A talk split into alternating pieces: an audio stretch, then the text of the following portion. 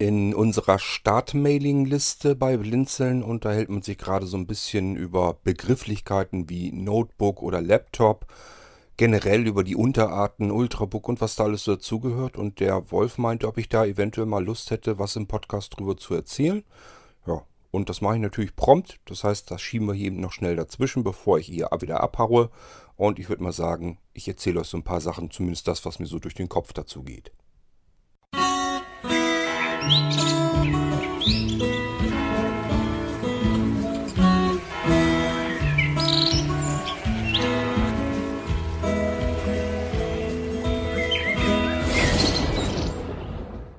Suchbegriff Laptop, Ergebnis, ein Notebook oder Laptop, selten auch Klapprechner, ist eine spezielle Bauform eines Personalcomputers, die zu den Mobilgeräten zählt. Sie besitzt folgende grundlegende Eigenschaften in einem flachen rechteckigen Gehäuse ist auf der Oberseite eine Tastatur flächenbündig integriert. Diese weist im alphanumerischen Bereich den von der DIN an ISO 9241-410-2012 für effizientes Tippen geforderten Tasten mit einem Abstand von 19 mm auf und hat eine Tastaturbelegung gemäß ISO IEC 9995-2, zum Beispiel Querz für den deutschsprachigen Anwendungsbereich an diesem Gehäuse ist ein ähnlich großer Bildschirm beweglich angebracht, der so auf das Gehäuse geklappt werden kann, dass in zugeklapptem Zustand Bildschirmoberfläche und Tastatur innen liegen und das Gesamtgerät so ohne spezielle Schutzanforderungen transportabel wird. Die Gelenke halten durch Haftreibung den aufgeklappten Bildschirm in jeder Position ohne weitere mechanische Stützung, das gesamte Gerät bleibt dabei stets kippsicher, da die gewichtsintensiven Bauteile zusammen mit der Tastatur im Grundgehäuse angeordnet sind. Das Gerät ist standortunabhängig verwendbar. Die Stromversorgung erfolgt durch Akkumulatoren von der Größe und Leistungsfähigkeit her liegen Notebooks nach heutigen Maßstäben zwischen den größeren Desktop-Computern und den kleineren Tablets. In den letzten Jahren sind Notebooks von der Leistung nahe an die klassischen Desktop-Computer herangekommen und haben ihnen Marktanteile abgenommen. So, ihr könnt also auch zu einem Notebook Laptop sagen. Wikipedia sagt eindeutig, gibt es auch den Begriff, könnte man auch sagen, genauso wie Klapprechner. Klapprechner sagt allerdings kaum jemand. Wirklich heißen tut es meiner Ansicht nach wirklich Notebook. Und zwar aus einem ganz einfachen Grund. Geht einfach mal auf die bekannten Herstellerseiten, also im Internet, die Notebooks herstellen. Wenn jetzt bei, was weiß ich, Lenovo, Acer, Asus, ähm, MSI, wie sie alle heißen, wenn ihr dort auf die Homepage geht und schaut mal nach, was bieten die denn an als Laptop, dann werdet ihr merken, Laptop werdet ihr bei diesen Firmen, bei diesen ganzen Herstellern überhaupt nicht kaufen können. Da ist kein einziger Hersteller dazwischen, der einen Laptop anbietet. Die sprechen dort alle überall von Notebooks und deswegen sage auch ich seit jeher Notebook, einfach weil man das Ding überhaupt nicht kaufen kann. Denn das mit dem Laptop, das war schon immer so, dass die Deutschen, ich weiß nicht, ob das im Ausland auch so typisch ist, dass man dort auch äh, manchmal Laptop sagt, aber die Deutschen sagen zwischendurch ganz gerne mal Laptop. Aber kaufen können sie es eigentlich nicht. Man kann eigentlich nur ein Notebook kaufen. Das war, wie ich schon sagte, immer so, wenn man bei den Herstellern nachguckt im Internet, die bieten immer Notebooks an. So, und was ich nicht kaufen kann, kann ich so nicht benennen, sage ich mir jedenfalls. Also, wenn ich ein Notebook kaufe vom Hersteller, der dazu sagt, ich habe hier ein Notebook, das Ganze kaufen, dann kann ich nicht zu diesem Notebook dann anschließend Laptops sagen und alles sind dann Laptops, sondern deswegen bin ich immer von vornherein bei Notebook geblieben und somit kommen wir dann mal zu diesen Begrifflichkeiten halt. Ähm, ja, könnt ihr euch selber aussuchen, ob ihr das weiterhin Laptop nennen wollt oder nicht. Spielt eigentlich überhaupt gar keine Rolle, denn ich sage mir immer, solange jeder weiß, was gemeint ist, ist es eigentlich egal, wie man es dann nennt. Ich habe das in der Mailingliste schon so erzählt so geschrieben, äh, kommt immer wieder mal vor, dass jemand bei mir einen Laptop anfragt und bestellen möchte, kriegt von mir ein Notebook geliefert, hat sich bisher noch nie jemand beschwert, also kein Problem. So, dann gibt es ganz viele Unterarten. Die einen sind etwas begrifflicher, also etwas normaler und andere sind eher seltener gewählt. Ähm, fangen wir ganz unten bei den Schwächsten an. Das sind eigentlich so die alten Netbooks. Ähm, die haben wir heute gar nicht mehr so stark vertreten, gibt es aber immer noch. Das sind so typische Geräte von 7 Zoll oder 10 Zoll, also schon mal kleiner. und deutlich leistungsschwächer und auch deutlich kleinere Akkumulatoren haben sie eingebaut. Die sind nicht so dafür gedacht, um ein Notebook komplett zu ersetzen, obwohl das viele natürlich auch so gemacht haben mit den Dingern, sondern das sollten preisgünstige Geräte sein, mit denen man hauptsächlich Internetverkehr macht. Also wo man mal eben vom Sofa aus im Internet surfen kann, bisschen was tippen, E-Mails schreiben und sowas alles. Ist halt, haben durch ihre geringere Bauform auch eine unkomfortablere Tastatur, also eine kleinere Tastatur. Da muss man auch erstmal drauf vernünftig arbeiten können. Ist also nicht so das typische Arbeitsgerät, mehr so für zwischendurch, wenn man im Internet arbeiten möchte. Dafür sind diese Netbooks dann halt gedacht. Gibt es tatsächlich auch wirklich Unterschiede? Das heißt, auch Microsoft, als diese Netbooks rauskamen, ähm, gab es nämlich von Microsoft die Befürchtung, dass äh, diese Netbooks hauptsächlich mit Linux rauskommen würden. Und das war anfangs wirklich so. Den Durchbruch mit den Netbooks, das hatte nämlich Asus. Und die haben wirklich die ersten Asus-Geräte, die waren ganz schwach ausgerüstet, mit ganz wenig Arbeitsspeicher drin. Ich meine, 512 MB RAM hatten die nur drinne und äh, 4 GB Flash-Speicher hatten die Dinger eingebaut. Also da kann man wirklich nicht viel mit anfangen, selbst mit Windows XP nicht. Aber Windows XP läuft gerade noch so. Ähm, ja, und dann hat Asus diese Geräte rausgebracht und äh, viele haben sich gedacht, okay, Linux hin und her ist ganz schön, ist ganz nett, aber die meisten wollen eben ihr vertrautes Windows auf den Dingern haben. Dann haben manche tatsächlich auf diese Kisten dann ein Windows XP installiert und dann kamen aber auch bald schon Geräte, die etwas mehr Arbeitsspeicher hatten, die 1 GB RAM hatten und eine kleine Festplatte drin haben. Was weiß ich, 40 GB oder 60 spielt gar keine Rolle, da passt das alles locker drauf. Ähm, ja, eingebaut hatten sie WLAN, brauchte man eigentlich, damit man sich mit seinem WLAN-Router zu Hause äh, verbinden kann. Man wollte ja auch bequem und komfortabel damit den Dingern surfen können. Das war also alles schon weit drin. Also normalerweise hätte das von der Ausstattung her eigentlich gereicht, um damit anständig arbeiten zu können. Das einzige Problem wäre höchstens mal gewesen der kleine Bildschirm oder aber die kleine Tastatur. Die ersten Geräte waren tatsächlich so 7 Zoll Bildschirme, also da war wirklich nicht viel Bild. War aber, ich habe die Dinger damals tatsächlich ähm, eingekauft von Quanta Computer und habe die so auch wieder äh, im Blinzeln Shop angeboten. Und das war damals wirklich ein Renner, als wir die bei Blinzeln angeboten hatten, diese 7 Zoll Dinger.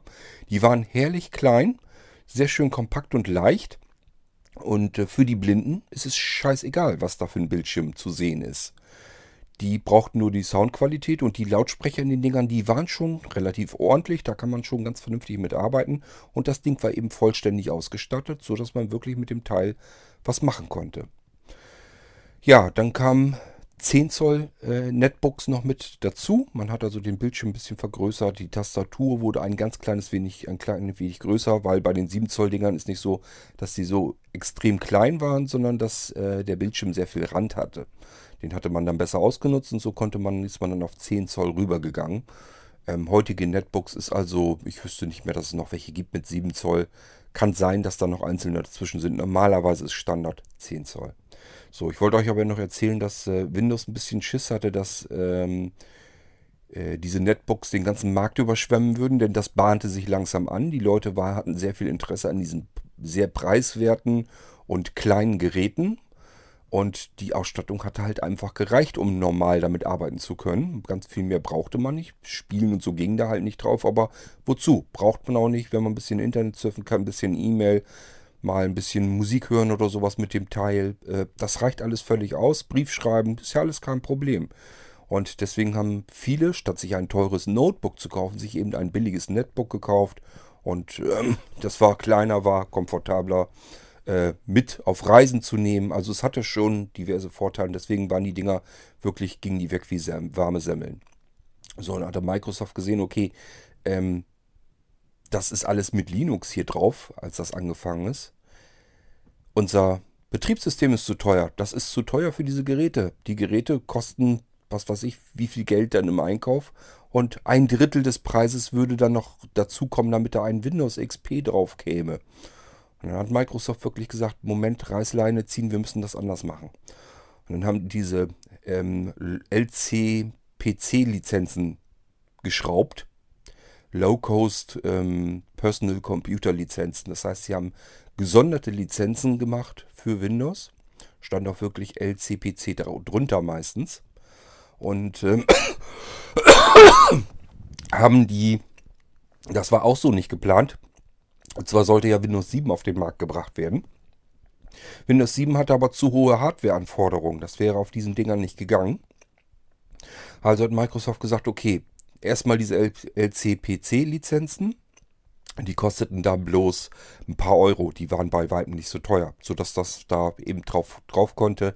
Teilweise hat sich Microsoft sogar dazu herabbegeben, ähm, die Lizenzen so billig zu machen und dann eine Prämie auszusetzen, wenn man ähm, Browser-Einstellungen so macht, dass ähm, äh, der Microsoft-Browser äh, ja sowieso als Standard eingestellt ist, aber auch die Suchmaschine und so weiter. Wenn man das gemacht hatte, hat man beispielsweise 10 Euro für die LCPC-Lizenz bezahlt, 10 Euro von Microsoft für diese Einstellung, für diese Voreinstellung wieder zurückbekommen. Ja, hatte man Windows XP umsonst drauf. Und das war natürlich das, was man eigentlich brauchte, um diesen Markt zu überschwemmen, äh, ohne dass das alles mit Linux läuft. Und das, die Leute haben das auch wirklich so angenommen, die haben natürlich gesagt, ja, Windows kenne ich, äh, Linux habe ich schon viel von gehört, ist so ein experimentelles, arbeiten die Profis mit. Ähm, das ist nichts für mich, ich brauche einfach nur meine gewohnte Windows-Umgebung. Äh, das will ich dann jedenfalls haben. Und der Plan ist also aufgegangen, das heißt, ab da gingen diese Netbooks eigentlich hauptsächlich nur mit Windows raus. Da waren immer noch welche dazwischen, die mit Linux äh, installiert waren, aber die meisten gingen dann mit Windows raus. Das heißt, Microsoft hatte das gemacht, was sie am besten tun konnten, verkaufen. Ähm, ja, das, waren diese LCPC-Lizenzen. Was wollte ich euch denn noch erzählen? Ähm, ach ja, mit dem XP. Eigentlich sollte das ja dann auslaufen. Und dann haben sie gemerkt, ja gut, wenn wir es jetzt auslaufen lassen und das nicht weitermachen, äh, haben wir ein Problem, weil Windows 7 läuft auf dieser Hardware nicht, dann würde uns wieder dieser Markt eben verschwinden. Was haben sie gemacht? Die haben die, äh, haben die Laufzeit von Windows XP nachträglich verlängert. Dadurch kam natürlich wieder eine Besonderheit dazu, ähm, nämlich dass sie zwar die Zeit verlängert haben, aber den Support mit ähm, Sicherheitsupdates, den haben sie nicht verlängert. Und was ist passiert? Man hat äh, bis zuletzt eigentlich neue Windows XP Lizenzen auf neuen Computern bekommen. Man hat also Netbooks bekommen mit einem Windows XP drauf und äh, dadurch, dass das im Handel ja immer so ein bisschen nachzieht, dass da Lagerbestände sind und so weiter, die sich noch schleppend nachverkaufen, konnte es passieren, dass man sich einen Netbook kauft, ein neues, da ist Windows XP drauf und ein Jahr später wird der Support komplett für Windows XP eingestellt. Das ist natürlich etwas, was eigentlich so nicht sein sollte, ist aber genau deswegen eben passiert, weil man die XP-Zeiten ein bisschen verlängert hat, hat dann aber sehr schnell dann eingestampft und äh, so ist das, konnte das eben vorkommen, dass man eben bis zuletzt XP kaufen konnte und das offensichtlich da immer noch sicher genug war. Microsoft musste es ja nun auch verkaufen und vermarkten und haben gesagt, ja, es ist ein prima Betriebssystem, nehmt mal weiter. Und ein Jahr später plötzlich war es nicht mehr gut genug. Da hat äh, Microsoft gesagt, ähm, ja nee, das ist ein total unsicheres System, nimm mal lieber Windows 7. Windows 7 lief aber auf den meisten Netbooks so nicht und somit hatte man dann eben ein Problem. Was es früher sonst ansonsten auch noch gab, das waren auch in der Regel kleinere, auf alle Fälle aber leichtere Notebooks. Das waren die Sub-Notebooks. Also Notebooks zu den eigentlichen Notebooks, zu den eigentlichen Arbeitsnotebooks gab es Sub-Notebooks, hatten in der Regel weniger Anschlüsse, waren etwas kompakter, zumindest aber immer leichter, waren flacher normalerweise äh, waren allerdings auch sehr teuer. Das waren wirklich teure Dinger. Und das ging dann so nach und nach rüber, dass man die Dinger nicht mehr Subnotebooks nannte, sondern irgendwann waren es dann Ultrabooks. Waren besonders flache Pflundern. Das gibt es also bis heute hin, dass man Ultrabook hat. Und Ultrabook, ja, also ich persönlich kann euch nur sagen, was ich damit verbinde. Ob die Hersteller es ganz genauso sehen, keine Ahnung. Sind in der Regel deutlich flacher. Ähm, gut verarbeitet. Es sind keine Billigschleudern oder so, sondern es sind tatsächlich auch sehr teure Notebooks, die besonders flach sind, ähm, besonders kompakt in sich, haben meistens, nicht unbedingt, ähm, haben oftmals etwas weniger Anschlüsse, das muss aber nicht sein, Habe auch schon welche gesehen, die richtig voll sind an den Seiten überall. Das also ganz normale Anschlüsse haben wie alle anderen Arbeitsgeräte auch. Ähm, und sie haben normalerweise eine deutlich höhere Akkulaufzeit. Das ist dann eben auch noch eine Besonderheit. Das sind so die Ultrabooks und die gibt es bis heute hin. Sind also meistens sogar teurer als normales Arbeitsnotebook und eben viel flacher. Manchmal ähm, haben sie keine, Ex also keine abnehmbaren Akkus, sondern die Akkus sind dann in diesen Note äh, Ultra-Notebooks verbraucht, richtig verklebt manchmal sogar. Das heißt, man muss wirklich das komplette Gehäuse aufmachen, um den Akku auswechseln zu können. Ähm, das aber, wie gesagt, das ist auch nicht alles Standard. Also es ist, man kann nicht wirklich sagen, das hier ist eindeutig ein ganz klares Ultrabook, weil ähm, so funktioniert es leider nicht. Äh, was eben auffallend ist, ist, dass sie in der Regel deutlich flacher sind, ein bisschen schicker ähm, und längere Akkulaufzeiten haben. Das ist so miteinander vereint äh, für die Ultrabooks. Die Subnotebooks habe ich ewig als solches nicht mehr gesehen. Ich nehme mal an, dass man einfach irgendwann zu den Subnotebooks Ultrabooks gesagt hat, weil die sich ziemlich ähnlich sehen. Ähm, könnte ich mir jetzt jedenfalls vorstellen. Als Subnotebook habe ich schon ewig so nichts mehr gesehen. Ähm, das sind jetzt alles die Ultrabooks. Ja, was haben wir denn noch? Ähm, wir haben noch Desk Notes oder Desk Books. Das sind Notebooks, die kennt man unter der Bezeichnung eigentlich gar nicht. Also ich wüsste nicht, dass man das großartig äh, unter der Bezeichnung hier irgendwo schon mal gesehen hat. Es sind einfach diese großen Notebooks, die normalerweise einen normalen PC ablösen sollen. Das heißt, das sind diese 17 Zoll Schlachtschiffe, äh, oftmals sogar mit relativ kleinem Akku drin, die halten gar nicht so lange. Teilweise schaffen die wirklich nur zwei, höchstens mal drei Stunden, dass man mit Akku mit den Dingern arbeiten kann. Dafür sind sie eben aber auch nicht gebaut, nicht gedacht. Ähm, ich bin mir nicht mal sicher. Mich würde nicht mal wundern, wenn es auch welche gibt, die gar keinen Akku eingebaut haben. Könnte ich mir durchaus vorstellen. Normalerweise geht es in diesem Fall dann nur darum, ich habe ein Notebook auf meinem Schreibtisch stehen, wo vorher mal ein normaler klobiger PC mit einem Towergehäuse stand. Dieses Towergehäuse wollte ich nicht und ich wollte auch nicht immer diese Unordnung bei mir auf dem Schreibtisch haben. Ich wollte ein Notebook haben, das ich zusammenklappen und irgendwo ein bisschen an die Seite legen kann oder so. Dass das einfach verschwindet, was ich an Computern auf dem Schreibtisch habe. Und dafür brauchte man Arbeitsplatzrechner, ähm, die auch den Arbeitsplatzrechner ersetzen sollen, äh, aber eben sich zusammenklappen und weglegen lassen sollen. Dafür nimmt man normalerweise 17 Zoll Geräte. Ähm, es gibt auch etwas größere sogar noch und natürlich gibt es auch kleinere. Ähm, aber 15 Zoll, da sind wir eigentlich in dem Bereich, wo man ein Notebook will, ähm, mit dem man auch unterwegs vor allen Dingen viel arbeitet. Aber äh, ja, es gibt eben auch welche, die sich solch ein Gerät selbstverständlich hinstellen, um damit ganz normal arbeiten zu können und das eigentlich als Notebook überhaupt nicht benutzen. Diese 17 Zoll Geräte sind also deutlich klober, klobiger, sehr viel schwerer haben sehr geringe äh, Akkulaufzeiten, dafür aber auch Prozessor, ein Prozessor meistens drin, der ähnlich äh, flott vorankommt äh, wie der in einem Tower-Gehäuse. Werden also ganz gerne auch mal Desktop-Prozessoren genommen. Man soll halt einfach wirklich am Schreibtisch normal weiterarbeiten können und wenn man fertig ist, klappt man den Bildschirm runter und wenn man es besonders ordentlich haben will, ähm, legt man das Ding irgendwo noch zur Seite und dann ist der Schreibtisch eben frei, obwohl man eben mit dem Computer dort arbeiten kann. Ging früher so nicht, da hat man einen Towergehäuse äh, gehabt, dieses klobige, klobige Ding steht halt irgendwo mal rum, man hat die Tastatur meistens auf dem Tisch stehen, irgendwo eine Maus noch daneben, Lautsprecher. Und das alles nimmt halt viel Platz weg, das räumt man auch nicht jedes Mal weg. Und dann sieht es halt aus wie eine Computerecke. Und mancher möchte das eben nicht haben, weil er vielleicht auch den Platz dafür einfach nicht hat. Der hat dann den Computer vielleicht im Wohnzimmer oder sowas stehen. Da möchte man sowas eigentlich nicht unbedingt haben. Und äh, für solche Menschen gibt es dann eben äh, das Ganze als Laptop.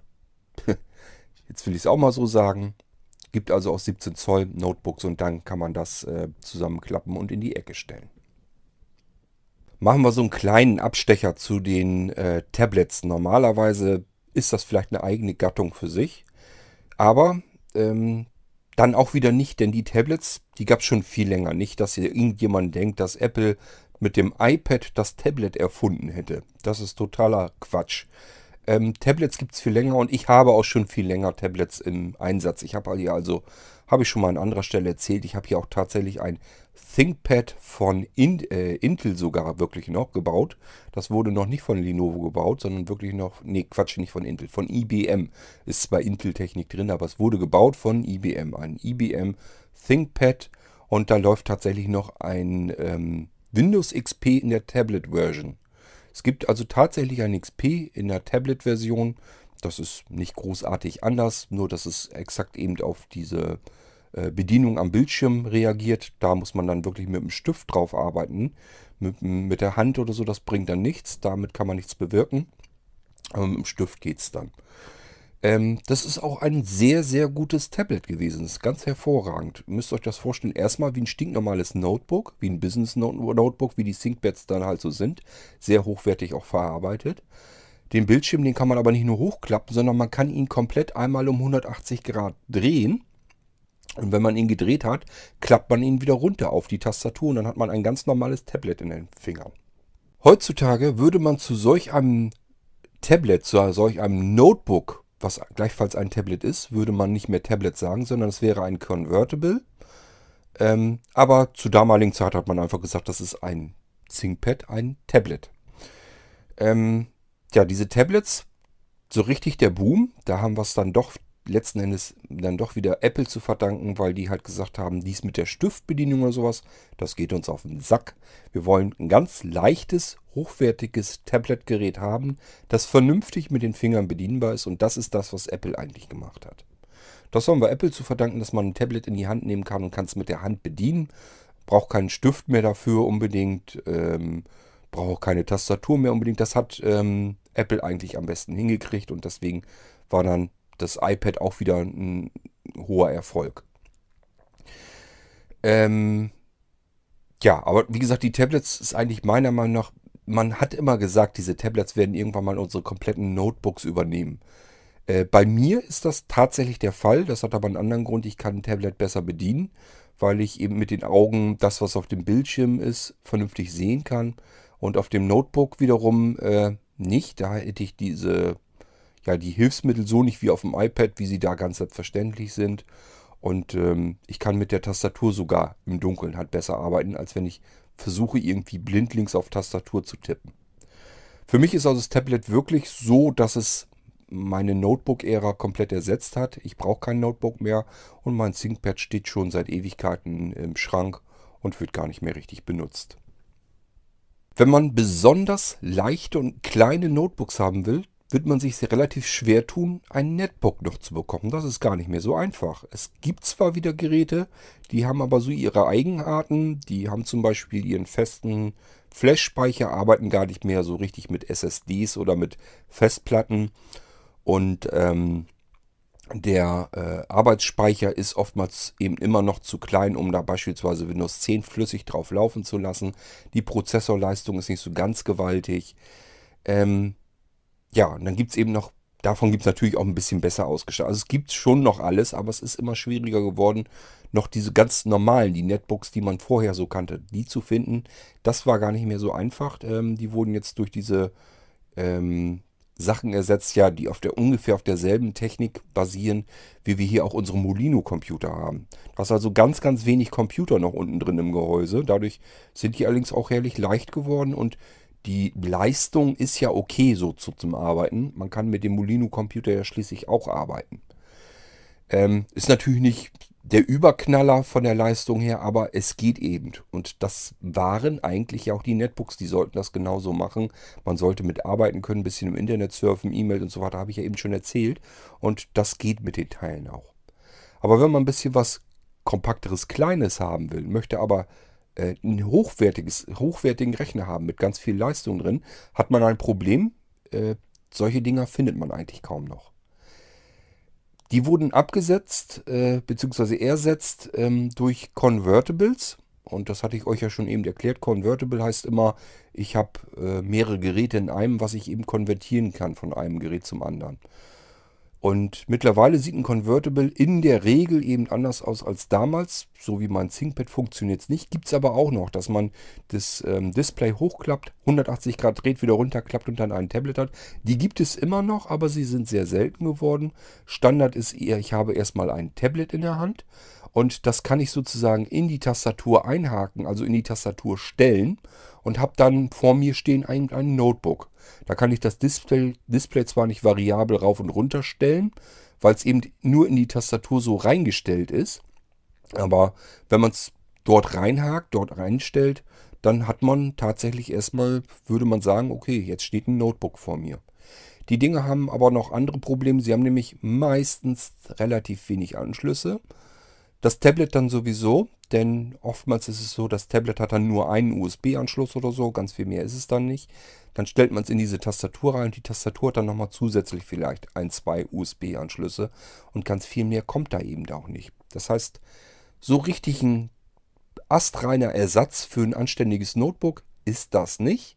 Wer mobil arbeiten will, will möglichst kompaktes, kleines, sehr leichtes und hochwertiges Gerät haben, hat immer irgendwie mit Kompromissen zu tun und meistens sind es die Anschlüsse, Anschlüsse. Man muss sich mit wenigen Anschlüssen zufrieden geben. In der Startmailingliste hieß es dann auch, ob ich irgendwie was zu den Anfängen erzählen könnte, zu den Notebooks. Kann ich tatsächlich, habe ich nämlich gehabt. Ähm, ich habe sie mir natürlich erst viel, viel später gekauft, als die Dinger bereits Oldtimer waren, weil vorher konnte man sich die gar nicht richtig kaufen. Ähm, das ging eigentlich schon zu C64-Zeiten los. Allerdings hat man da auf dem PC auch schon die ersten Laptops gehabt. Aber selbst der C64, der Commodore 64, kennen manche von euch, die Jüngeren, nur namentlich. Die Älteren wissen ganz genau, was das war. Äh, die hatten so ein Ding in der Regel. Äh, das Ding gab es tatsächlich auch, ich will jetzt nicht sagen als Notebook. Das wäre ein bisschen, bisschen schlecht erzählt. Ähm, das war ein klobiger Röhrenbildschirm, wo man die Tastatur dran klappen konnte. Und dann hatte das Teil einen Tragegriff. Ähm, da war, soweit ich das in Erinnerung habe, kein Akku oder so drin. Das war nur, dass ich ein äh, kompaktes kompakten Arbeitsplatz hatte. Also wirklich den Bildschirm, Tastatur und so, das hatte ich dann alles in einem Klotz. Und diesen, dieser Klotz hatte dann einen Tragegriff und das konnte ich dann mit mir rumschleppen. Auch da, das hat äh, Apple später nochmal versucht neu zu erfinden. Das war nämlich der erste iMac. Der hatte auch oben einen Griff drin in dem Röhrenbildschirm. Da konnte man die Tastatur, ich weiß es gar nicht genau, ich hatte so ein Ding nicht, glaube ich aber irgendwo unten unterklipsen oder so und dann konnte man äh, seinen Apple iMac einfach mit dem Tragegriff herumtragen. Das gab es eben vorher schon, das hatte Commodore vorher gemacht mit dem C64 und äh, war aber eigentlich kein Notebook. So, und die ersten Notebooks bei den PCs? Ja, was soll ich euch sagen? Wenn ihr so ein Ding heute sehen würdet, ihr würdet es nicht glauben, dass man mit sowas tatsächlich mal rumgerannt ist. Wir reden hier nicht von irgendwelchen Geräten, die irgendwie 2-3 Zentimeter dick sind. Nehmt euch mal so einen Reisekoffer, den stellt euch mal vor, der vielleicht na, ich sage mal 15 bis 20 Zentimeter dick ist. Solch ein Gerät stellt ihr euch jetzt mal vor. Wirklich auch der als Koffer ist. Das ist richtiger Tragekoffer mit einem dicken, fetten Griff oben drauf und auch wirklich genauso groß wie so ein kleiner Reisekoffer. Das war so, waren so die ersten ähm, Notebooks. Und da passt es wirklich nur eher Laptop sozusagen, denn das Ding hat man wirklich irgendwo auf den Schoß gesetzt und äh, so lang wie man das Teil dort drauf ertragen konnte, ähm, hat man es dann dort stehen lassen. Die Lüfter hatten da auch richtig was mit zu tun, diese Abwärme. Man hatte diese ganze Technik, diese mobile Technik, die wir heute haben, hatte man zu der Zeit eigentlich noch gar nicht so richtig. Man hat dann eben schwächere, schwächere Prozessoren reingebaut. Das heißt, man hatte was, was erstmal ziemlich warm wurde, natürlich schwarz-weiß, nicht, dass ihr denkt, wir haben es hier mit, äh, mit Farbgrafik zu tun, mit Farbbildschirmen oder sowas. Und man hatte dann aus diesem Koffer heraus, äh, das war auch nicht so, dass man den in der Mitte einfach halb aufgeteilt hatte, sondern der hatte nur am oberen Rand, am oberen Teil, hatte er den eigentlichen Bildschirm, der war viel, viel kleiner. Den hat man herausgeklappt und unter dem Bildschirm ist dann die Tastatur zum Vorschein gekommen. Der Rest war von dem Koffer geschlossen und das war das Gehäuse, da war Computer drin. Der Akku musste irgendwo untergebracht werden, das war ein Riesenteil und natürlich auch die ganze PC-Technik. Denn ich sagte ja, diese mobile Technik hatten wir nicht und dass die Sachen möglichst kompakt und klein gebaut werden, so weit war man damit auch noch nicht. Man wusste einfach nur, ich wollte ganz gerne irgendwie ein Notebook haben, ähm, dass ich also einen PC, den ich tragen kann, wo ich den Bildschirm aufklappen kann und beim Kunden arbeiten können. Die ersten Notebooks waren natürlich nicht für Privatzwecke gedacht, sondern eben für die ganzen ähm, ja, Versicherungsmakler und solche Fuzis, die irgendwie zum Kunden raus müssen, dort irgendwas beraten müssen, vielleicht schon irgendwie was ähm, in irgendwelche Formulare tippen müssen, Daten erfassen müssen, vielleicht auch wieder ähm, Verträge und sowas ausdrucken müssen. Es kamen dann natürlich auch ganz schnell die ersten mobilen Drucker heraus. Das sind alles so die Sachen, die Anfänge. Äh, man wusste halt, ja, Vertreter, der wäre ganz gut, wenn der draußen einen PC dabei hätte, dass er gleich loslegen kann und arbeiten kann. Wenn er wieder in die Firma kommt, muss er nur den PC ans Netzwerk hängen und dann sind die Daten vom Kunden, die vor Ort schon erfasst wurden, die mussten nur einmal erfasst werden und können dann übertragen werden. Davor war es natürlich so, dass die Vertreter rausgefahren sind, haben alles handschriftlich in Formulare eingetragen mit dem Kugelschreiber, wie sich das so schön gehörte. Und äh, dann musste der ganze Krempel irgendwie wieder umgetippt und neu erfasst werden. Und das wollte man sich natürlich alles so ein bisschen ersparen. Praktischer wäre, der Kundendienstberater nimmt das Ding mit raus zum Kunden, hat vor Ort gleich alles da, was er braucht, um den Kunden beraten zu können. Und kann dann gleich, wenn er Verträge oder so abschließt, gleich alles erfassen, alles fertig machen, ausdrucken, Kunde unterschreibt. Die Daten sind erfasst, Verträge sind unterschrieben, alles fertig. So, und deswegen brauchte man eben diese Notebooks. Und ich habe euch ja eben erzählt, das waren diese riesengroßen Koffer. Solch einen hatte ich auch, der war von Siemens tatsächlich noch. Und das war aus meiner Erinnerung heraus ein 286er. Ich bin mir nicht sicher, ich glaube, es gab davor auch noch eine Generation, aber das waren die ersten äh, Notebooks, die wirklich, wo man sich wirklich fragen muss, kann man das eigentlich überhaupt noch als Notebook äh, beschreiben? Übrigens die Akkulaufzeiten. Nicht, dass ihr denkt, da war jetzt, das war ja, ich sag ja, wie so ein kleiner Reisekoffer und äh, das meiste davon war Akku. Nicht, dass ihr denkt, dass ich dadurch besonders langen Akku hatte. Ich hatte ja meinen Siemens ja nun gebraucht, der war also schon ein bisschen runtergerödelt. Da brachte dieser Akku, der da eingebaut war, vielleicht höchstens noch eine halbe Stunde, wenn überhaupt. Ähm, aber auch als die Dinger neu rauskamen, da hat man dann vielleicht eine Stunde oder so mitarbeiten können. Also die Akkulaufzeiten, die man heute hat, konnte man damals auch nicht er erreichen. Man war da eigentlich schon ganz stolz, wenn man eine Stunde ohne Steckdose arbeiten konnte. Das musste dann eben reichen fürs Kundengespräch und für Vertragsabschluss, für Datenerfassung und sowas alles. Das heißt, in der ersten Zeit werden sicherlich die Vertreter allesamt noch Broschüren mitgenommen haben haben das dem Kunden gezeigt, haben ihnen das alles erklärt und erst wenn es zum Vertragsabschluss kam, dass man Daten erfassen musste, sicherlich erst dann hat man wirklich das äh, Laptop genommen und auch wirklich angeschlossen an Strom und dann hat man erst mit dem Ding gearbeitet. So, ähm, ja, habe ich noch mehr zu dem Notebooks äh, zu erzählen. Ich bin ein bisschen am überlegen, ähm, haben wir alles getroffen oder nicht. Ich habe nach dem 286 habe ich tatsächlich noch ein Notebook gehabt, nämlich ein 386. Ich meine, dass ich das Ding sogar noch irgendwo liegen haben müsste. Weiß gar nicht mehr von welcher Firma das war. Aber das war schon relativ langweilig. Das sah nämlich so aus, wie äh, ja, ältere Notebooks halt so aussehen. Es war ein bisschen dicker.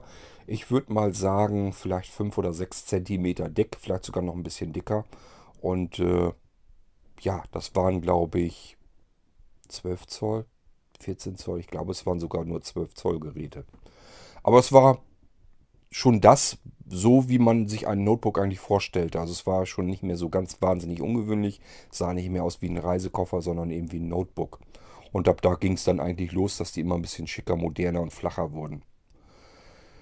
Ähm, Tja, nö, ich wüsste jetzt nicht, was ich da zu den Notebooks sonst noch äh, sagen könnte. Vielleicht noch ein bisschen was zu dem Wandel der Zeit. Ähm, ja, noch vor wenigen Jahren oder so haben die Leute sich hauptsächlich Tower-PCs gekauft. Also die großen Kisten nach wie vor noch. Die haben auch nach wie vor ihre Vorteile. Also ich habe das immer noch, dass Leute mich fragen, was soll ich mir denn kaufen? Notebook oder einen normalen PC? Was ist besser, was ist schlechter? Welche Nachteile muss ich bedenken? Ich erzähle dann jedes Mal wieder eine ganz gerne Story. Ähm, die habe ich hier, glaube ich, auch schon mal erzählt im Podcast. Äh, war ein junges Mädel, die hatte sich von ihrem Konfirmationsgeld hatte sich alles zusammengespart und hat sich ein Notebook gekauft. Das Konfirmationsgeld, die waren nicht so wahnsinnig reich, hat nicht so viel Geld reingeholt, konnte sich nur ein gebrauchtes Notebook kaufen. Waren aber auch irgendwie, glaube ich, 500 oder 600 Euro, aber zu einer Zeit, das ist schon lange her. Ähm, waren vielleicht sogar noch D-Mark-Zeiten, ich bin mir gar nicht mehr so sicher. Ähm, jedenfalls hatte sie sich das, ähm, das war bestimmt zu D-Mark-Zeiten. Naja, egal. Jedenfalls hatte sie sich ein Notebook gekauft, ein gebrauchtes. Und dieses Notebook ähm, ging ein halbes Jahr oder dreiviertel Jahr später kaputt. Und das ist genau das Kernproblem bei Notebooks. Äh, bei Notebook heißt immer, es ist alles auf einer Platine drauf. Wenn irgendetwas daraus kaputt geht, lässt es sich in der Regel nicht vernünftig reparieren. Das heißt, die Reparatur wird immer gleich deutlich teurer, als wenn man das Gerät sich einfach neu kaufen würde. Gerade so in den unteren Preisbereichen sowieso, aber auch in den oberen. Das wird so teuer, dass man sich in der Regel überlegt, äh, komme ich vielleicht besser weg, wenn ich mir ein neues Notebook kaufe. Und das ist wirklich äh, ziemlich ärgerlich, wenn man ein Gerät hat. Ich habe euch das an anderer Stelle schon mal erklärt mit der Gewährleistung die besteht nicht eben zwei Jahre wirklich, tatsächlich. Klar, wenn ihr geguckt, wenn ihr guckt oder so, gibt überall 24 Monate Gewährleistung. Nur die letzten ähm, 18 Monate, die bringen euch nicht so ganz wahnsinnig viel. Das sind nur die ersten sechs Monate, wo man auf alle Fälle Ruhe hat. Danach hat man eine Beweisumkehr. Da muss man nämlich dem Händler erklären und beweisen, dass der Grund, warum mein Notebook jetzt kaputt gegangen ist nach den sechs Monaten, dass der, dieser Grund ursächlich schon dann bestand, als ich das Notebook damals kaufte. Und das kann man in der Regel nicht. Jetzt braucht man bloß noch einen blöden Händler, der sich auf die Hinterbeine stellt und sagt, ja, beweis mir das erstmal. Eben nicht sagt, ich mache das jetzt einfach mal, weil ich den Kunden halten will, weil ich äh, kulant sein will, sondern der sagt sich einfach, nö, ist ein Notebook, das ist mir auch zu teuer, das ersetze ich dir eben nicht. Musst du mir erstmal beweisen, dass das ursächlich zu dem Zeitpunkt ist. Das kann man nicht. Das ist meistens auch gar nicht der Fall. Ähm, es ist tatsächlich so, dass der Defekt erst später kommt durch irgendetwas. Und äh, ja, da hat er normalerweise dann sogar, würde er sogar in dem Moment oftmals recht haben. Deswegen könnte er sagen, beweis mir das. Und das kann man nicht beweisen normalerweise. Und dann hat man eben ein Problem. Das heißt, so ein Notebook muss nicht unbedingt, dass man sich sagt, man kauft ein Notebook, hat dann wenigstens zwei Jahre Ruhe. Im Endeffekt ist es dann doch oftmals so, weil viele Hersteller eben zwei Jahre Garantie geben. Aber dann kommt man nicht über die Gewährleistung an die Geschichte wieder dran, sondern über die Garantie des Herstellers. Da muss man sich an den Hersteller dann eigentlich am besten wenden. Aber lohnt sich immer erstmal den Händler zu fragen, ob der helfen kann. Das tun die normalerweise, denn die wollen ja auch äh, Kunden nicht verlieren, sondern vielleicht länger behalten und auch neue dazugewinnen. Wenn sich sowas rumspricht, ist nicht besonders gut. Also kümmern die sich normalerweise schon darum. Das heißt, mit so einem Notebook hat man erstmal die Zeit wo man eben Garantie drauf hat, da hat man vielleicht Ruhe mit. Aber ja, danach, wenn das unmittelbar danach kaputt geht, dann lohnt sich meistens schon eine Reparatur nicht mehr. Auch bei Kleinigkeiten. Wenn irgendwas kaputt geht, das ist immer auf der Platine drauf und wenn das etwas ist, was die Funktion einschränkt, was ich, womit ich also plötzlich nicht mehr vernünftig anständig arbeiten kann, habe ich ein ernstzunehmendes Problem. Da habe ich nämlich ein teures Notebook gekauft, dort stehen ist kaputt und es repariert mir so keiner. Und wenn es einer repariert, dann natürlich nur auf meine Kosten. Und das wird dann so teuer, dass ich mir ernsthaft überlegen muss, naja, das Gerät ist zwei Jahre alt. Das lohnt sich nicht mehr, kaufe ich mir besser ein neues. Und das, ihr wisst selber, was Notebooks äh, kosten, in welchen Preisklassen man die kriegen kann zumindest. Und äh, dass das eben ein sehr teurer Spaß dann werden kann. Und das kann eben wirklich vorkommen. Man muss sich nicht immer sagen, ich kann ja auch Glück haben. Mein letztes Notebook ist zehn Jahre alt geworden. Also wird das mit dem nächsten auch wieder so sein. Das kann eben auch mal nach hinten losgehen. Anderer Nachteil. Viele packen ihr Notebook auf den Tisch oder irgendwo. Ähm, schließen das aber an, weil der Akku gar nicht mehr so lange reicht, wie man noch arbeiten möchte. Schließen es also ans Netzteil an. So, und dann arbeiten sie, denken kurz nicht nach, wollen aufstehen, rennen irgendwo hin oder irgendwo anders hin oder jemand anders kommt, man hat Kinder im Haus oder sowas und die rennen von A nach B und dann reißen die das Netzteil mit, das liegt irgendwo das Kabel auf dem Fußboden und reißen das komplette Notebook mit vom Tisch. Das stürzt runter in die Tiefe. So, und jetzt gibt es mehrere Möglichkeiten. Möglichkeit 1, man hat ganz, ganz viel Glück gehabt und es ist nichts passiert. Möglichkeit 2, man hat ganz, ganz viel Glück gehabt und es ist nur ein bisschen was passiert. Beispielsweise hat das Scharnier einen Riss bekommen und jetzt ist ähm, Das Display hängt da so labberig drin, aber generell, prinzipiell, das ganze Notebook an sich funktioniert ansonsten noch. Und Möglichkeit 3 ist, ja, beispielsweise Display-Riss ist gerissen, geht komplett kaputt. Oder mir fällt sogar komplett die ganze Tastatur raus, äh, bricht heraus oder weiß der Geier was. Alles Mögliche kann dort passieren. Und dann kommt es nämlich in dem Moment auch wieder drauf an. Wenn ihr jetzt sagt, ja, Displays gerissen kann man auch sicherlich austauschen.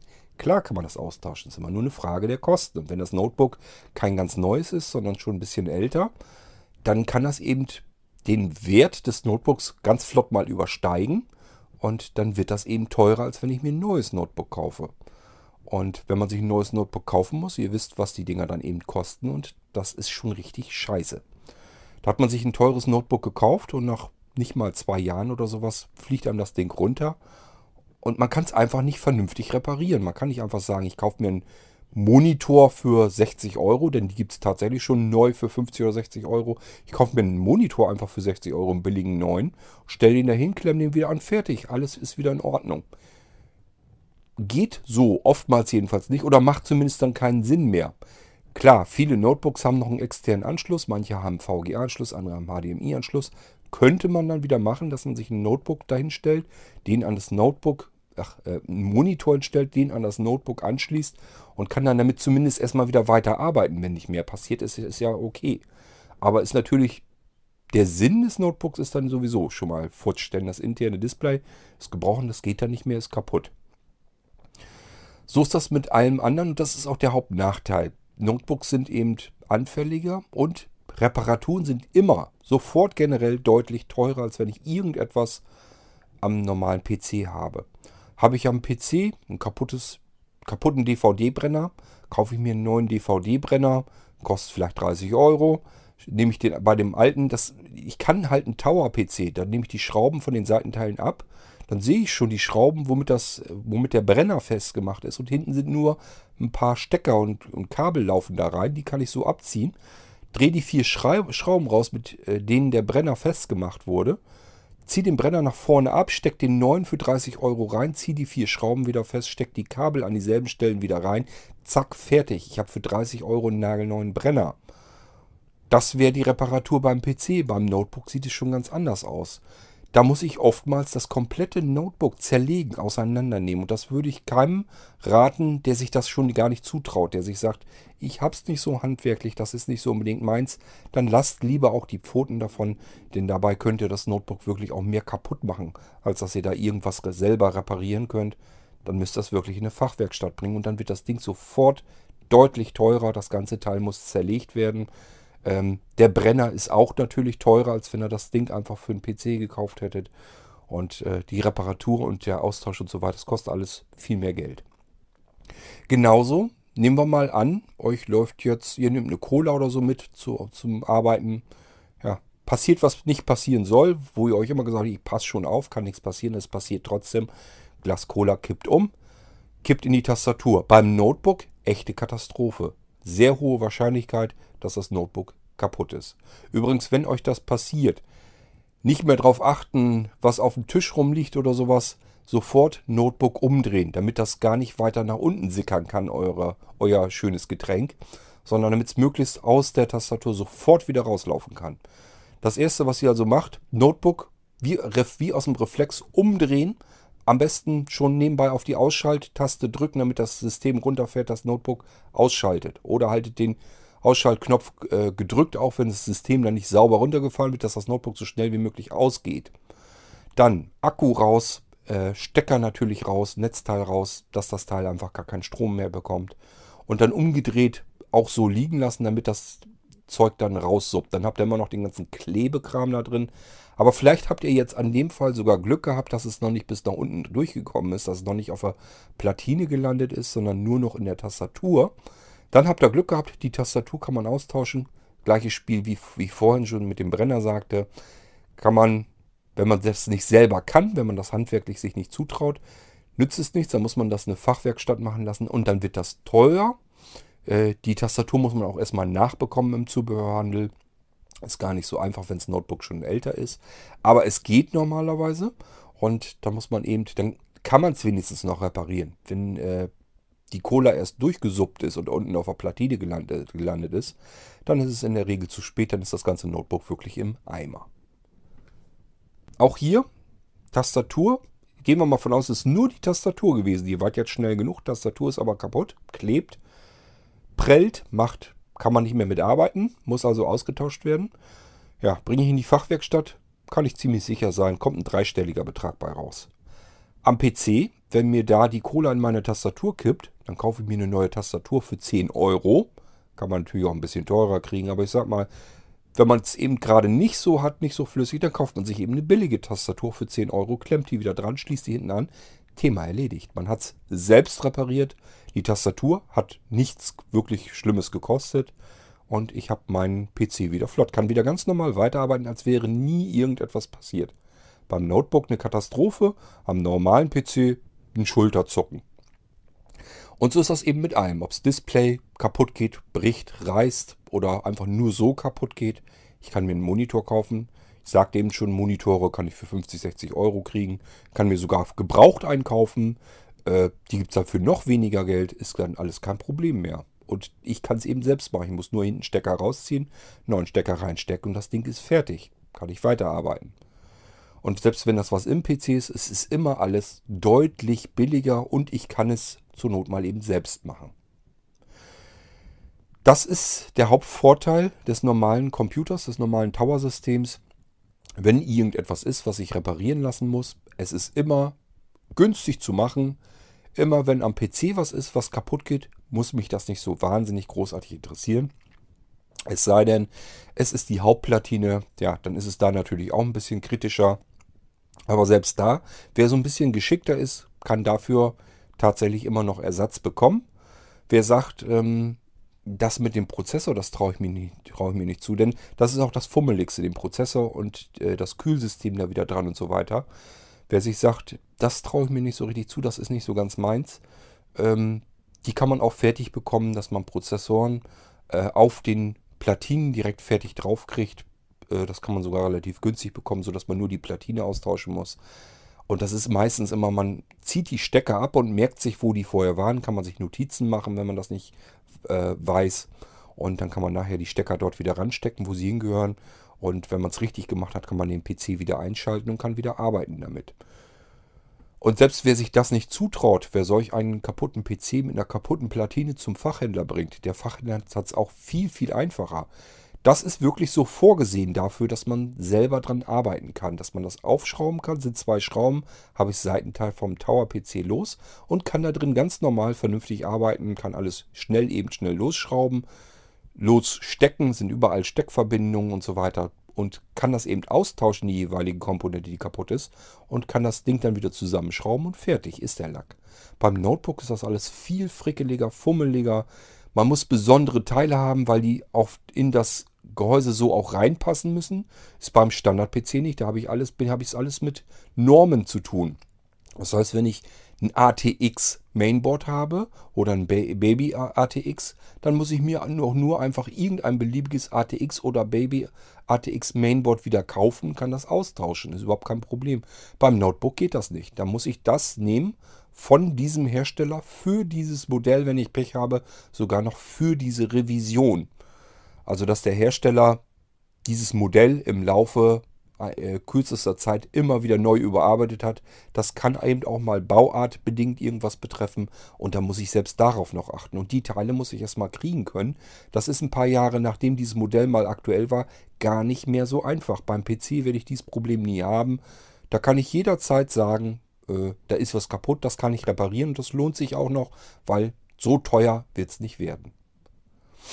Ich habe das jetzt bei ähm, Freunden gehabt, dass sie eben ein PC haben, der ist, ich weiß gar nicht, was er gesagt hat, ich glaube zwölf Jahre oder noch älter. Und der ist natürlich mittlerweile rödel langsam geworden. Und ich habe gesagt, ich könnte das Ding vermutlich schneller bekommen. Wenn man da eine SSD reinpackt, die haben sehr wenig Arbeitsspeicher drin. Wenn man den Arbeitsspeicher also noch ein bisschen aufrüstet, der Prozessor, der da drin ist, ist eigentlich noch ganz okay. Der müsste eigentlich flott genug laufen. Meiner persönlichen äh, Meinung nach müsste nur eine SSD rein. Äh, der Arbeitsspeicher müsste verdoppelt werden und das Betriebssystem nochmal neu installiert werden. und dann wäre das okay. Und dann würden die ganz gerne Windows 10 vernünftig drauf haben. Das heißt, da müsste man noch eine Lizenz dafür kaufen. Und dann habe ich gesagt, ja, ich könnte mir vorstellen, dass das Ding deutlich flotter arbeiten könnte. Laufen tut er noch. Die Teile müsste man austauschen, Lizenz für Windows noch dazu kaufen, dann könnte man diesen Computer wieder flott machen. Aber wenn man das eben zusammenrechnet, ist eben alles trotzdem Geld. Wollt ihr das da noch reinstecken in einen über zwölf Jahre alten Computer oder wollt ihr jetzt lieber einmal Augen zu und durch und euch einen neuen kaufen? Und die sind dann halt auch zu dem Entschluss gekommen, na gut, dann lieber einen neuen. Dann wollten sie erst waren überlegen, ob sie lieber ein Notebook oder lieber wieder einen Tower-PC. Und dann habe ich das so gemacht, wie eben euch die Nachteile erzählt, dass eben im Notebook alles Mögliche passieren kann und dass das immer in jedem Fall, wenn etwas passiert, teurer, teuer wird. Das wird immer ein teurer Spaß. Ähm, und ja, reparieren ist da eben nicht. Bei diesem, ihr merkt das ja bei dem PC, bei dem Tower eben auch. Da habe ich ihm gesagt, man kann den noch flotter kriegen, man kann die Teile austauschen. Das kann man sich wenigstens dann überlegen, ob sich das lohnt oder nicht. Beim Notebook ist das gar nicht so einfach.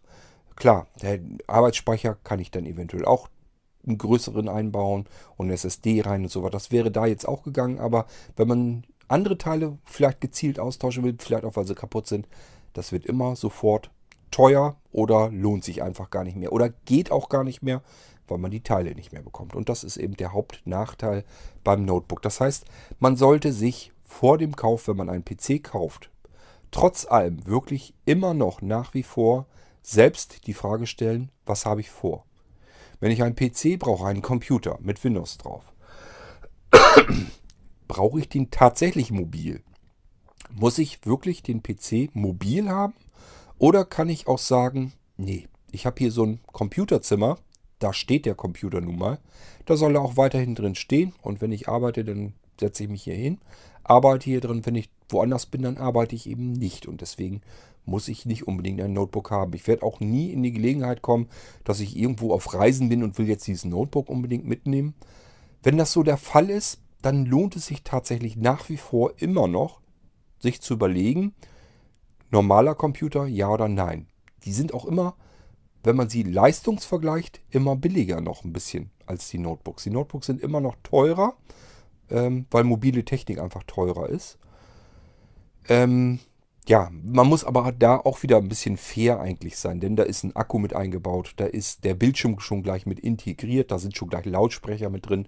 Wenn man das alles beim PC extra noch dazu kauft, dann sind die Unterschiede etwas kleiner, als man vorher von vornherein so überlegen würde. Man muss also schon fair vergleichen, aber trotzdem ist das Notebook immer noch in der Regel teurer und von allem, was mit Reparatur und so weiter und Aufrüstung zu tun hat, sowieso generell und garantiert. Wenn man sich jetzt aber sagt, ja, ich habe hier zwar eine Computerecke, aber es sieht immer hässlich aus, wenn ich hier so einen riesen Kasten da stehen habe. Was kann man denn da mal machen? Ähm, ich hätte hier zum Beispiel an meinem Bürotisch immer noch eine Schublade. Da könnte ich ja gut irgendwie was reinpacken. Da würde ich jetzt das Notebook vielleicht reinpacken. Aber wenn du sagst, Notebook soll ich mir überlegen. Ich bräuchte ansonsten keins. Ich muss nicht mobil arbeiten können. Ich bin hier, sitze hier tatsächlich an meiner, in meiner Ecke und da kann ich auch arbeiten. Da habe ich einen schönen großen Bildschirm auch. Vielleicht brauche ich auch einfach einen größeren Bildschirm, kann an diesem kleinen Notebook-Bildschirm gar nicht vernünftig arbeiten. Dann kann man trotzdem Alternativen. Da gibt es immer noch die Minicomputer, die sind dann von der, ich sag ja, wenn man beispielsweise unseren Nano-Computer nimmt, der kann ja nun einen ganz normalen Arbeitsplatzrechner ersetzen. Diesen Desktop kann er ersetzen komplett. Ähm, hat also genauso viel Leistung. Und der ist von der Grundfläche her so ähnlich wie ein CD-Cover. Wenn ihr euch so eine CD-Hülle nimmt, so eine Plastikhülle, diese quadratischen, äh, da kann man diesen Nano draufstellen und dann überlappt der eigentlich auch nicht. So, und von der Höhe her ist er dann, je nachdem, ob man ihn mit ein oder zwei Festplattenmöglichkeiten braucht, also ob man SSD und Festplatte haben will oder nur SSD oder nur Festplatte, das hängt damit zusammen, ist der ein bisschen unterschiedlich hoch. Wenn man alles Mögliche reinstopfen will, dann lassen vielleicht 7 oder 8 cm hoch sein. Höher ist das, glaube ich, nicht. Das heißt, das wäre so ein typischer Mini-Rechner, der richtig viel Leistung hat, eine sehr, sehr hochwertige Verarbeitung hat, wo alles eigentlich stimmt, wo ich auch vernünftig drin arbeiten kann. Ich kann den anständig aufschrauben, kann die Bodenplatte mit vier Schrauben losnehmen, kann komplett in diesem Computer drin arbeiten, Komponenten austauschen, wenn die kaputt sind. Alles kein großes Problem und habe trotzdem einen winzigen kleinen, eigentlich auch mobilen Rechner nur nicht insofern mobil, dass ich da einen Akku dran packen kann. Und ja, der Bildschirm ist halt auch nicht gleich mit drin. Aber es ist meiner Meinung nach immer noch die deutlich bessere Alternative als ein Notebook, wenn man kein Notebook braucht. Also das sollte man sich immer überlegen. Klar, wenn ihr jetzt sagt, ähm, ja, ich will in meiner ganzen Wohnung eigentlich mit, mit dem Gerät arbeiten, mit dem Computer. Ich will nicht, dass ich in mein Computerzimmer gehen muss. Wenn ich gerade gemütlich auf dem Sofa sitze im Wohnzimmer, möchte ich auch mit dem Computer arbeiten. Gibt es Möglichkeiten, dass man das macht, beispielsweise mit einem Tablet, sich auf sein Notebook schalten? Ich mache das hier auch so. Ich arbeite auch manchmal an meinem PC, der steht im Büro, habe aber gar keine Lust jetzt im Büro zu sitzen. Sitze lieber mit einer Tasse Kaffee oder so im Wohnzimmer auf dem Sofa, dann mache ich das einfach. Nehme ich mir ein iPad und arbeite über das iPad auf meinem PC, auf dem Computer äh, im Büro. Und der muss auch nicht im Büro stehen, der kann auch irgendwo anders stehen. Ich habe ja, ähm, ja Cloud-Computer, wo da meine ganz normalen Windows-Computer also irgendwo in einem Rechenzentrum stehen, fernab, ganz weit weg. Irgendwo, ich weiß gar nicht, wo die Dinger überhaupt stehen, in Hannover oder in Hamburg. Ich habe keine Ahnung, ich weiß es gar nicht ganz genau. Ich müsste wieder gucken. Kann auch Düsseldorf gewesen sein. Jedenfalls stehen die ja irgendwo in einem Rechenzentrum. Und ich kann mich ganz normal jederzeit mit meinem iPad draufschalten und mit den Dingern arbeiten. Ist also kein Problem, man kann alles irgendwie regeln und lösen. Wer aber sagt, möchte vernünftig arbeiten, möchte meinen Computer benutzen, bei mir, möchte auch nicht mit irgendwie einem Tablet oder so auf diesem Computer, sondern wirklich mit diesem Computer arbeiten, dann macht es dann wirklich irgendwann tatsächlich Sinn, dass man sich ein Notebook kauft weil das kann man wirklich mit aufs Sofa nehmen und dann ist gut. Aber immer bedenken, es gibt eben Nachteile und die habe ich versucht euch eben zu erzählen. Das sollte man sich also dann schon überlegen. So, ähm, ich hoffe, ich habe an alles gedacht. Mir kommt es schon wieder so vor, als wenn ich nicht an alles gedacht habe. Vielleicht hätte ich noch auf Docking Stations oder sowas eingehen können, dass man irgendwas mit einem Notebook verbindet. Das ist meistens per USB an normalen Standard-Notebooks. Und äh, diese Docking Station, dann installiert man sich oftmals einen Treiber und da kann man dann alle möglichen Funktionen des Notebooks über den einen Anschluss an diese Docking Station abgeben. Und an der Docking Station, da hängt dann wieder ein Bildschirm, hängen Lautsprecher, weitere USB-Anschlüsse. Ähm, ja, ich weiß gar nicht, was da noch so alles dran sein kann, aber äh, sind halt verschiedene Anschlussmöglichkeiten dran. Manchmal sind sogar noch die alten Anschlüsse seriell und parallel dran, dass man so einen alten Drucker oder so noch anklemmen kann. Das gibt's halt alles. Und dann kann man diese Docking Station einmal just mit an USB anschließen am Notebook und hat dann die Anschlüsse hinten alle dran und kann dann die Geräte, die man so hat, alle dran lassen.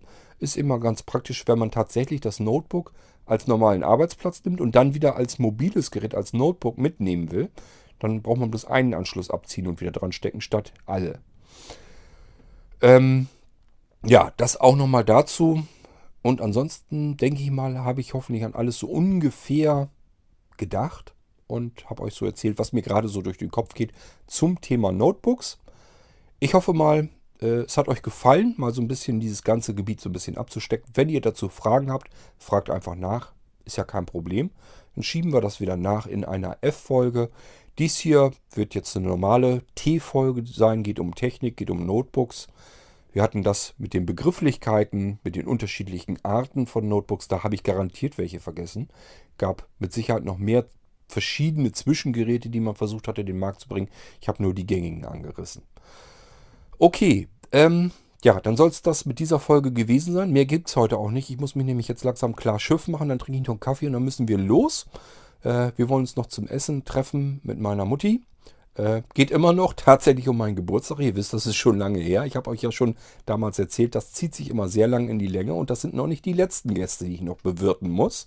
Das heißt, wir treffen uns irgendwo in der Mitte beziehungsweise wir wollen sogar uns in Minden treffen, weil da ein ganz leckerer Inder ist und dann wollen wir uns beim Inder treffen, indisches Essen. Ich gebe aus und dann wollen wir uns einen schönen gemütlichen Abend zusammen machen. Tja, und dann kommt irgendwann noch, kommen noch mehr. Äh, das heißt, ich bin dann mit meinem Geburtstag tatsächlich noch nicht durch und so geht das jedes Jahr. Das zieht sich jedes Jahr in die Länge. Ähm, ist dann halt so. Ich habe nicht gerne, dass alle zusammen irgendwie kommen, sondern dass man sich einzeln trifft, einfach damit man sich auf die jeweiligen Leute konzentrieren kann, damit man einen schönen gemeinsamen Abend hat, sich mit denen dann unterhalten kann und nicht überall nur so ein bisschen mal äh, ja, grob rumschwafeln kann, sondern dass man sich mit den Leuten dann einzeln unterhalten kann. Deswegen mache ich das immer so. Und äh, ja, dauert so eine Geburtstagsfeier eben mal fast so lange, bis der nächste Geburtstag kommt. Kann alles mal passieren. Okay, so, ich muss mich langsam fertig machen und ich schub's euch hier aus der Sendung raus und ich hoffe, sie hat euch gefallen und ihr habt vielleicht noch ein paar interessante Sachen, Informationen dazu bekommen. Wenn nicht, naja gut, kann ich dann auch nicht ändern. Das war so das, was ich ohne, dass ich jetzt irgendwie mal nochmal nachlesen muss, ob ich noch irgendwas vergessen habe, was mir so durch den Kopf ging. Und ähm, ja, wir hören uns dann bald wieder, vielleicht morgen schon, müssen wir mal schauen. Ich wünsche euch nach wie vor ein schönes Wochenende. Wir haben heute Samstag und ähm, würde mal sagen, bis zur nächsten Folge. Macht's gut. Tschüss, sagt euer Kurt Hagen.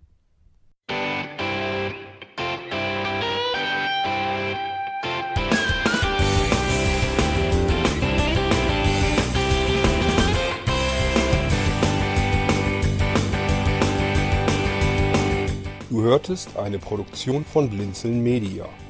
Wenn du uns kontaktieren möchtest, schreibe eine Nachricht an podcast.blinzeln.org oder über unser Kontaktformular auf www.blinzeln.org. Blinzeln schreibt man in unserem Fall übrigens immer mit einem D in der Mitte. Sprich unter 05165 439 461 auch gern einfach auf unseren Podcast Anrufbeantworter. Dann können wir deinen Audiobeitrag in einer unserer nächsten Sendungen verwenden. Für Lob, Kritik und eine Bewertung bei iTunes danken wir dir und freuen uns, wenn du auch bei unserer nächsten Sendung wieder mit dabei bist.